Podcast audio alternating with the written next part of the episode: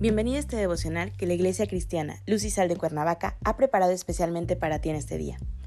Te animo a que prepares tu corazón y dispongas todo lo necesario para escuchar la palabra que nuestro Dios ha preparado especialmente para ti el día de hoy.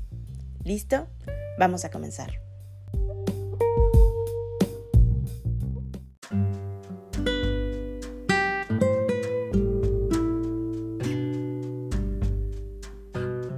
Hola, ¿qué tal? Es un gusto saludarte el día de hoy. Bienvenido, bienvenida.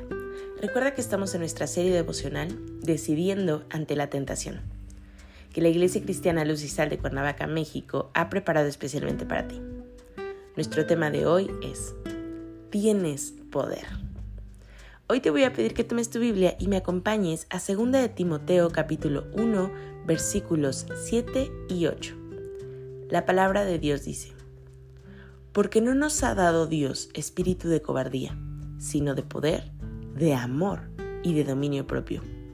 Por tanto, no te avergüences de dar testimonio de nuestro Señor, ni de mí, preso suyo, sino participa de las aflicciones por el Evangelio según el poder de Dios.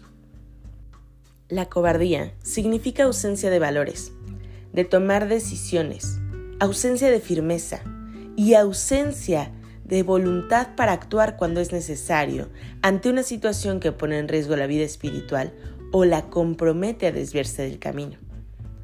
La cobardía denota una actitud de derrota y de rendición total ante la tentación para luego pecar. Desde luego que esto no es lo que Dios quiere para tu vida como hijo que eres ahora de Él.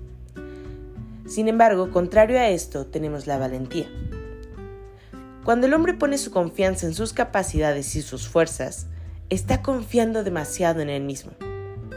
En la vida cristiana, cuando viene la tentación, no podemos en nuestras fuerzas vencerla, ya que la carne es débil y susceptible a rendirse ante la tentación que se presente, sea esta de la índole que sea, en tu trabajo, en la escuela, en tu matrimonio. La tentación por sí sobrepasa al hombre que no está bien cimentado y firme en la palabra de Dios. La palabra de Dios nos llama a tener dependencia de Él, que es creador de la vida, que es creador de tu vida. Quiere ayudarte ante las tentaciones porque quiere que no peques, que no caigas en las mentiras del enemigo, sino que creas que la palabra de Dios te hace fuerte y te da poder. Dios conoce de tu pasado y es por ello que ahora quiere que creas y que seas fuerte en lo que te da.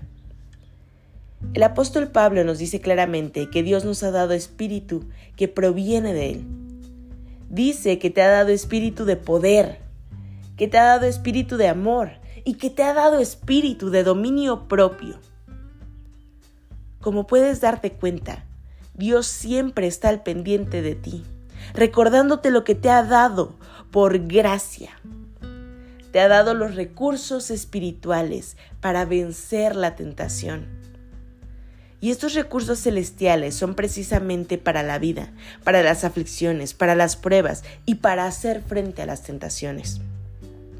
El Espíritu Santo es quien nos da poder, pero no malentiendas el poder que te da.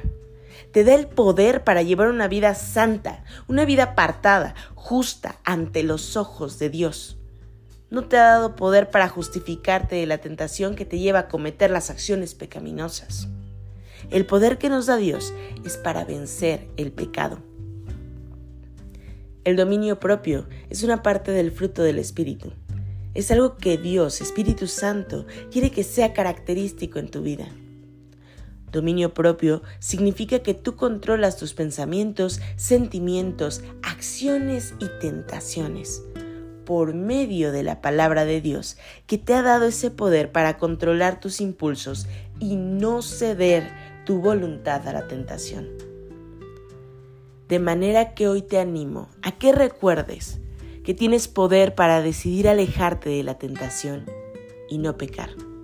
Acompáñame a orar. Padre Celestial, en el nombre de Jesús, te damos gracias, Señor, por tu inmenso amor. Gracias, Señor, porque nos has llenado de tu Espíritu y es a través de él, Señor, que podemos vencer todo tipo de tentación. Hoy nos ponemos en tus manos, Señor, y pedimos que sea tu Espíritu una vez más recordándonos, Señor, que en ti somos fuertes, que en ti, Señor, podemos ser valientes para afrontar cualquier tipo de tentación. Ponemos este día en tus manos, Señor, pidiéndote que tu presencia nunca se aleje de nuestro lado. En Cristo Jesús oramos. Amén.